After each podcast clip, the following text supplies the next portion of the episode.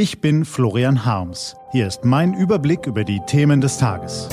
T-Online Tagesanbruch, was heute wichtig ist. Freitag, 16. Oktober 2020.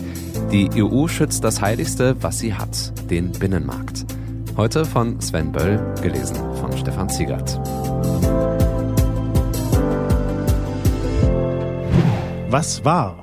Es ist in den Wirren der Corona-Krise ein wenig untergegangen. Aber eigentlich sind die 27 Staats- und Regierungschefs der Europäischen Union gestern in Brüssel zusammengekommen, um endlich einen ganz großen Haken der Erleichterung an den Brexit zu machen. Angela Merkel, ihre Kollegen und Kommissionspräsidentin Ursula von der Leyen hätten gern eine Vereinbarung über die künftigen Beziehungen zwischen dem europäischen Festland und der britischen Insel abgesegnet. Das war die Idee. Doch nun geht der Brexit-Streit einfach weiter. Am Donnerstagabend erklärten die Staats- und Regierungschefs der EU, es sei nun an Großbritannien, die nötigen Schritte zu tun, um ein Abkommen möglich zu machen. Die britische Regierung reagierte enttäuscht und kündigte eine Erklärung für Freitag an. Dass es auch zehn Wochen vor Ablauf der letzten Frist noch immer keine Einigung gibt und ein Abbruch der Verhandlungen durchaus möglich erscheint, ist allerdings für die EU kein Zeichen der Schwäche, sondern eines der Stärke.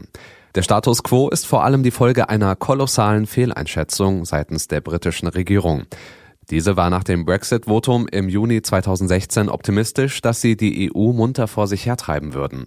Allerdings mussten die Briten lernen, dass sie sich weder Kirschen noch Rosinen herauspicken können. Denn die Europäer merkten rasch, dass der Brexit das Heiligste gefährdet, was sie haben, den Binnenmarkt. Wenn es dem Binnenmarkt an den Kragen geht, entwickelt die EU eine ungeheure Tatkraft, Unheil abzuwehren. Denn der gemeinsame Markt gestattet wirtschaftlich starken Ländern Exporte und ermöglicht den ökonomisch schwächeren Ländern den Zugang zu Hilfen. Schließlich gibt es auf der Welt keine vergleichbare finanzielle Solidarleistung zwischen Staaten wie innerhalb der EU. Ob der Binnenmarkt allein die EU auf Dauer zusammenhält, ist angesichts der tektonischen globalen Verschiebungen allerdings fraglich. Widerstandsfähiger wäre die Staatengemeinschaft, wenn auch andere Politikbereiche zumindest annähernd auf ein vergleichbares Integrationsniveau gehoben würden. Gelungen ist das bisher noch nicht. Ein Grund dafür dürfte auch darin liegen, dass zu oft utopische Ziele wie eine umfassende politische Union verfolgt werden.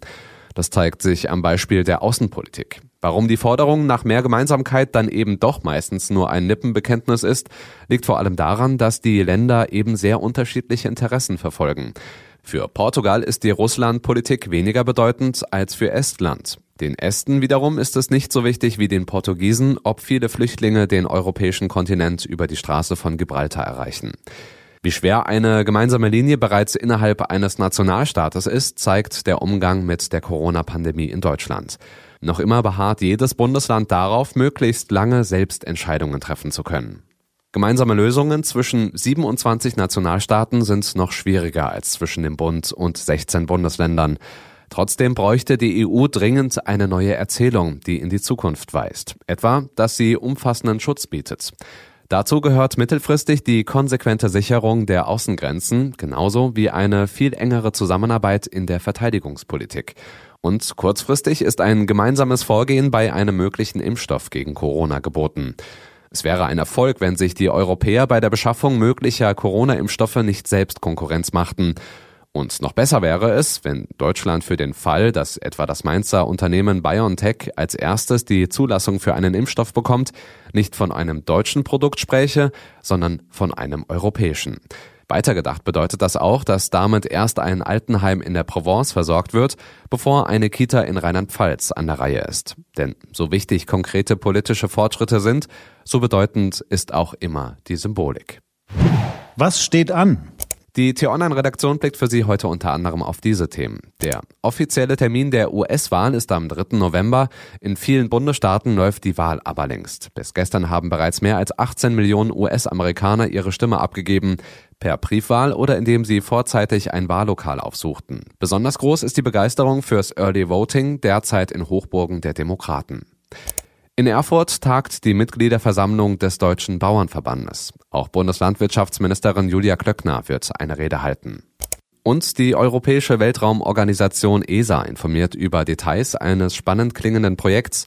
Am 10. November soll der Satellit Copernicus Sentinel-6 Michael Freilich in den Weltraum starten.